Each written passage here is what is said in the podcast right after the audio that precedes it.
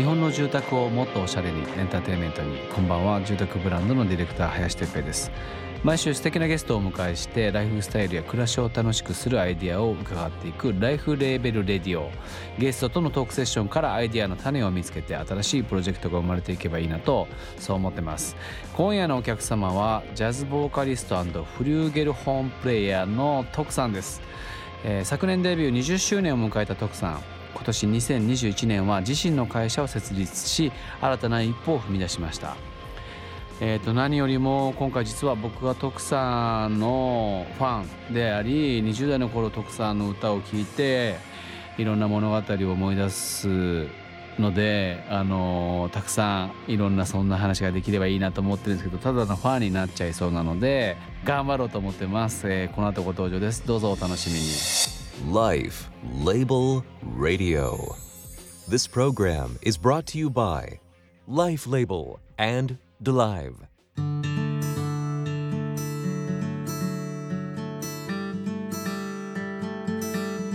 今夜のお客様はジャズボーカリストフリューゲルホーンプレイヤー徳さんです。こんばんは。こんばんは。よろしくお願いします。どうぞよろしくお願いします。初めまして、えー、初めましてですね。初めましてなんですけども僕はあの20代の頃東京に出てきて、まあ仕事でもプライベートでもすごくやっぱりこう闇に入った時代があって闇ありますね。そうなんです。その時に実は徳さんの歌声を音楽をすごく聴いてた時代があってありがとうございます。闇の中で聞いてくれたんですね。もう今の声が本当に全くお変わりなく。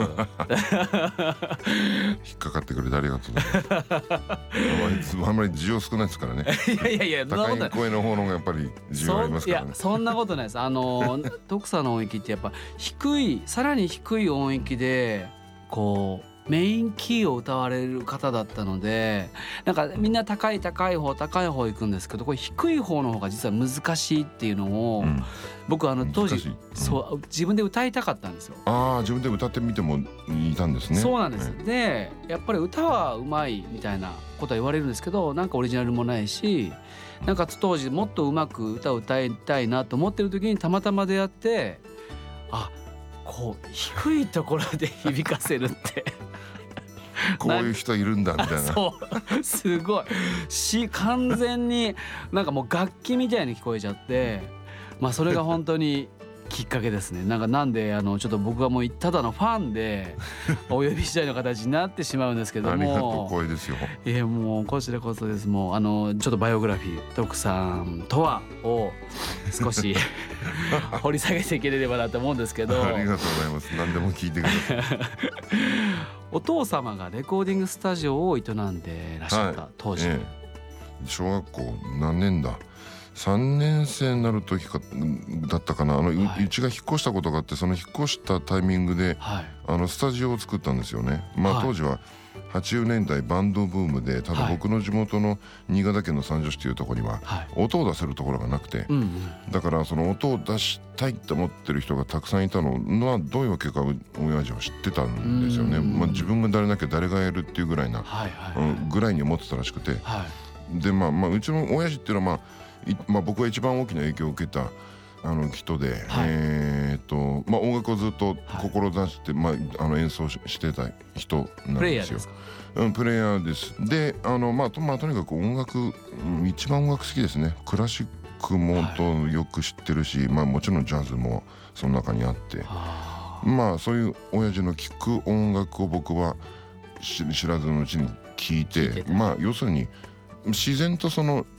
良質な、うん、上質な音楽っていうのを教えてもらったっていう感じですね。ああそういう育ちなんですね。えー、でまあまあ僕がこうなったのはまあもう自然かなとも思いますけど、なるほど。うん、でその後中学校まあ高校時代学生時代にの臨むんですけどどんな音楽にその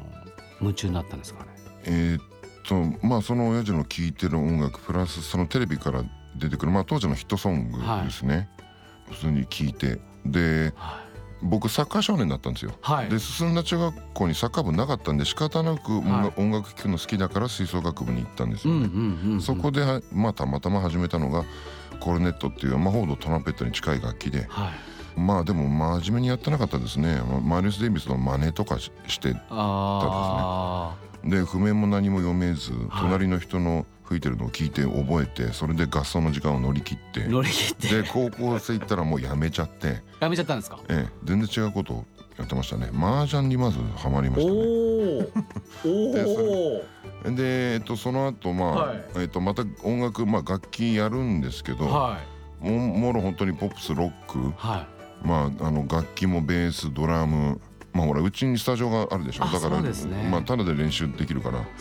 ドラムとかやって、はいえー、高校の中で2つバンド掛け持ちでやって、はい、でまあ、全部大学の試験を起こって、はい、で浪人生時代にギターを今度始めて、はい、でまああの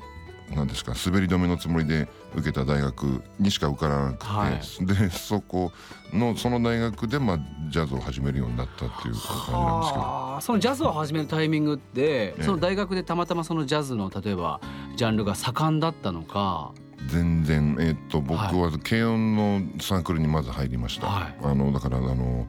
それまでやってたベースドラムギターって全部やれるように軽音のサークルに入って、でアルバイトしていた CD 屋さんちっちゃい CD 屋さんにね、ほんの多分ジャズコーナー20枚とか30枚でまあジャズコーナーがまああって、その中でまあマイルス・デイビスの CD をまああってわけも分からず買ったら、僕が知ってるマイルス・デイビスの音楽ではなかったんです、もっと昔の要するにあのモダンジャズですね、ストレートヘッドのジャズをやってる頃のコンピレーションで1950年代です。はい。でそれで初めてあこの人はこういう音楽を昔やってたんだっていうのを知って、その中の一曲をまあ耳コピーして遊んでたんですよ。はい、でそれを聞いたとある人がその人が演奏していたお店に連れて行ってくれて、はい、で僕は飛び入りっていう形でその耳コピしたものを演奏しました。はい、そしたら一緒に演奏した方が、マイルス・デイビスと一緒に同じに吹くんだねっておっしゃって、はいはい、それどういうことですかって聞いたら、だってあれ即興じゃんって、うんうんうん、えあれって即興なんですか？即興だよ。まあ僕はその耳コピしたのってまあもちろんジャズやる人だったら本当に誰でも知ってるような有名なそのバージョンなんですよね、はい、ジャズ界においては、ね、まあだからそれはもう当たり前で。でまあそう言われてえ即興？と思ってそんな面白いものがかかったんだこの世の中に？と思ってそういうことそれでえ自分でさ好きに吹いていいんだ、はい、もうそこからずっとジャズですね。はあ、Life Label Radio ライフレーベルレディオ今夜はジャズボカリストフリューゲルホームプレイヤー徳さんをお迎えしておりますと。歌もフリューゲルホーンも、まあ、ご自身の息を使って表現するもの、だと思うんですけども、はい、やっぱり楽器から入っていらっしゃるじゃないですか、ええ、歌を歌おうと思ったきっかけってどのタイミングだったんですか、ね。はい、あのフォークほらギター始めたっていうのがそのフォーク、はい、あの長渕剛さんっていうのもあるんで、まあその時は弾きながら歌ってたんですよ。でカラオケにはまったのも同じ頃で、浪人生の時で、これストレス発散に相当いいなと思って。まあ歌うのも好きだったみたいですね。なるほど、うん、そうですね。徳さんの高校時代って本当にカラオケボックスブームというか、そうそうそうまだレーザーの時代ですか？そうそうそうそうですよね。自分で変えてましたよ。そうですよね。僕あの店長やってたこともあるんで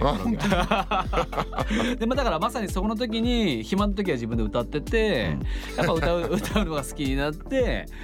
徳さんみたいな音域になるみたいなその分かるようになったっていうのがあるんですけどそしてそんな徳さん、えー、と今年独立し、はい、ご自身の会社を設立されましたと、はい、これやっぱりその時代性のものだったりだとか、うん、タイミングがたくさんあるんだと思うんですけど、今年は本当にいろいろあったですよね。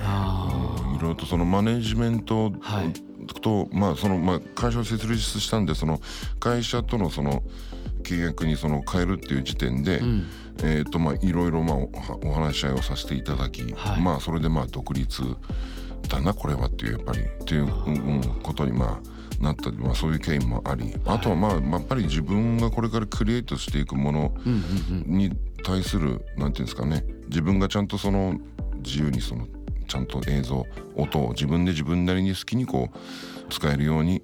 うん、そういう権利を持っていきたいっていう、それまず一番そこが大きいですけどね。なるほどです、ね、まあどんどんそのアーティストがインディペンデントなあの方向に行っていってるっていうのはまあもちろん時代の流れとしてあるし、ね、まあ僕もそういうふうにやっぱりうん、なっていくべきだろうなっていうことはずっと感じていたので。あ、えー、なるほど。まあ本当でもあのありがたく思ってますよ。あのずっとやっぱりソニーミュージックっていうところでずっと20年、はい、うん、以上たくさんいろんなことをねやらせていただいたんで、はいえー、やっぱりジャズってなった時に、えー、そのまあ一般的なちょっと僕あの完全にファン目線で聞くんですけど一般的なポップスのアーティストさんの方々とそのジャズっていうすごく要は日本というよりは海外的にこう盛んな音楽っていうことにおいて、得意な会社さんとか市場はやっぱり全然違うんですか？その徳さんだったら例えばやっぱりライブだったりとかっていうのが主になってきたりとかすると思うんですけど、あのまず音楽の種類としてそのオリジナルを書くっていうよりも、はい、えー、ジャズの世界ってその、えー、スタンダードって言われてる主にアメリカの1930年代40年代のミュージカルのために書かれた歌とか映画のために書かれた歌っていう、まあ、当時のまあ流行歌、まあ、今で言ったら本当日本のあの月9の主題歌とか、うん、そういうもの。要するにそういうものをジャズメンたちが取り上げて、はい、まあ、即興の題材に取り上げたりもしただろうし、はい、あとはその自分のその個性っていうのを流行歌にアレンジを加えることによってそこに自分の個性を見出すというか、はい、あのそれで示すというか、はい、そういうふうなことを、まあ、してきてそれでスタンダードって呼ばれてるたくさん歌があるんですよ、スタンダードっていう。でまああのそういうものをそのなんていうのかないろいろその国によって違うんですけども、はい、日本はまだそのスタンダードを聞きたいって思う人があのたくさんいらっしゃるんですよね。えー、だからまああの僕も今まであのライブでもしょっちゅう歌うし、まあ、好きな本当あの素晴らしい歌、うん、なんていうかな。音楽のその三大要素、メロディーリズムハーモニーっていうそのバランスが本当によく取れているどんなスタンダードも、はい、うん、あの当時のアメリカの歌っていうのは。はい、でまあいい曲っていうのはどんなアレンジをしてもいい曲なんですよね。まあだからもちろんその日本のポップスを作ってきた先輩ミュージシャンたちっていうのもそういうところの影響を受けてあの音楽を作ってきた人たちなんでまあそのそういうスタンダードっていうものに対するなんていうかなに対してその自分がどういうアプローチをするかっていうところにすごくクリエイティビティを見出す人たちでもあるんですよ。ジャズミュージシャンって。だからカバーっていうのがすごく多いんですね。なるほど。まあもちろん僕オリジナルもたくさん書きますけど自分で。でポップスっていうのはまあ基本オリジナルじゃないですか、はいはい、うん。まあそういった意味ですごく、うん、音楽のその売り方とかもまあ全然違うでしょうね。まあ大体その曲書きの時期で、はい、レコーディングが入ってアルバムが出してツアーっていう、その流れがすごくポップスのミュージシャンたちはありますよね。あるじゃないですか。はい、ジャズミュージシャンっていうのはその生々しい話ですけどだからそのカバーなんで印税というものはまあ、ほぼあんまりなくまあ CD の売れるその数っていうのはすごく少なくて、まあライブですよね。ライブで生計を立ててる人がほとんどなんで、でまあライブならではの音楽でやっぱりライブの生身の人間同士がその会話をそこで、うん。あのいろんなステージ上でいろんな実は会話が音を通じてあのああって、はい、なんかね会話しながら音楽作ってるんですよ、ね、はいはいはいはい、はい、そういうことをやるのがメインなので、ねはい、まあだからそのジャブのライブっていうのは本当毎晩どこかで行われていてで同じその曲を取り上げるんであってもまあ一日違えば当然全然別のものになるし自由な部分が多いんで、うん、だからそういう本当に人間臭いところを僕らは楽しんで、まあ、そこにクリエイティビティを見出して、うん、音楽を作ってるって感じですかね。やっぱそもそもじゃあレコーディングっていう概念ではなくてやっぱり基本的にはプレイングっていう中で毎回変わるものっていう。レコーディングはね、まあ、ほぼ僕らもう一発撮りなんで。あそうなんです、まあ、ライブと一緒です。せーので撮ってまあいいの撮れたね、まあ、でも一応もう一回やっとく。から、そんな感じの、うん、まあ本当に一加点というか記録っていうような感じ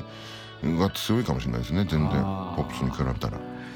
えー、そして新たな第一歩を踏み出してからのこの初アルバムと「はい、えー、シーズンズ・グリティングス」が今月リリースになりました。はい。えー、クリスマスソング。あの僕のイメージだと徳さんはすごく歌ってらっしゃりそうだなって思ってたんですけど実はクリスマスソングを集めたアルバム初めて。アルバムとしてあのリリースするのは初めてですね、はい、ライブでは本当たくさん歌ってきましたけど。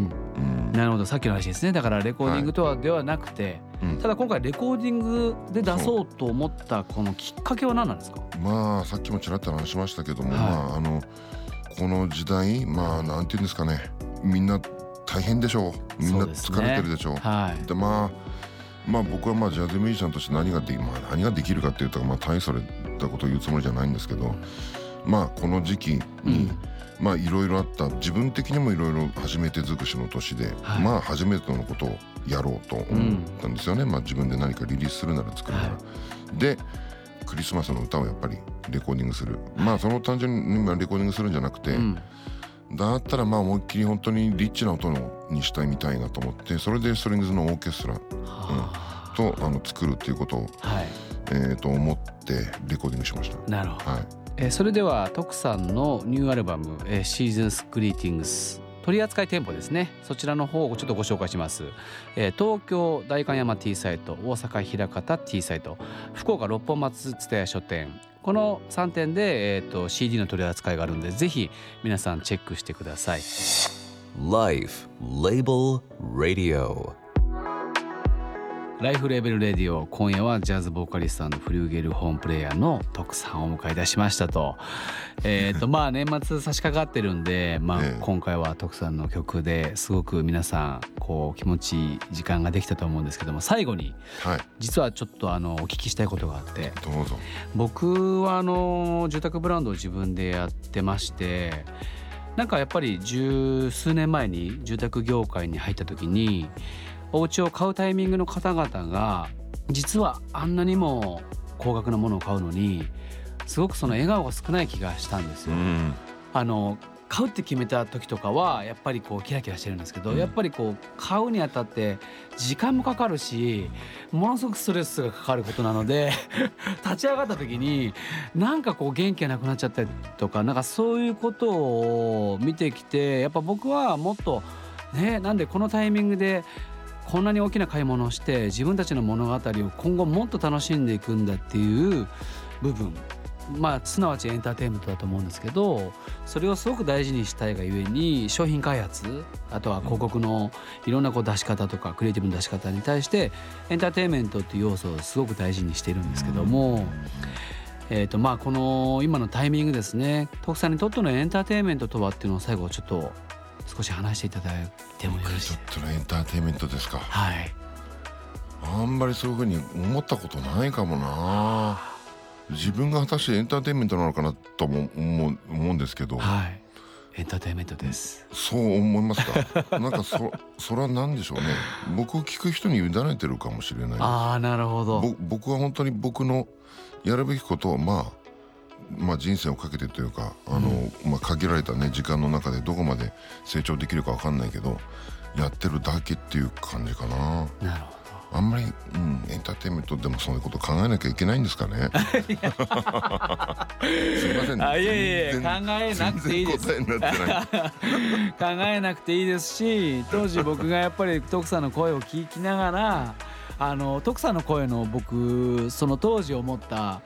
本質としてなんかですね聞いててこう幕が下りるんですよ。自分の前に。例えば電車の中で聞いてるとか。もちろん寝る時にメイトした時に聞いてるとかっていう時にさっと幕が下りてすごい密閉空間にこう要は自分の中の空間に入った気がするんですよね、声質が。なんかそれが徳さんの僕は当時聞いてたユーザーとしてのなんか感覚でありその当時僕がそれで気持ちいいなと思ってたんで、うん、十分エンターテインメントだとは思います。あのーはい、一応そのまあその自分にやるべきこと、はい、まあっていうのかと話しましたけど、はい、一応その自分が思ってることとしてずっと、はい、その聞いてる人にそのロマンチックな気持ちになってほしいとか、はい、まあいろんな夢を見てほしいなと思うんですよね。うん、まあ多分それがエンターテインメントなのかな、うん。ね、僕の思う。うん。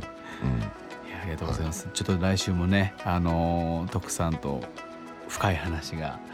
できるまあできるほどの時間が僕が設けれるのか分かんないんですけど。楽しく話しましょう。はい次回も引き続きよろしくお願いします。お願いします。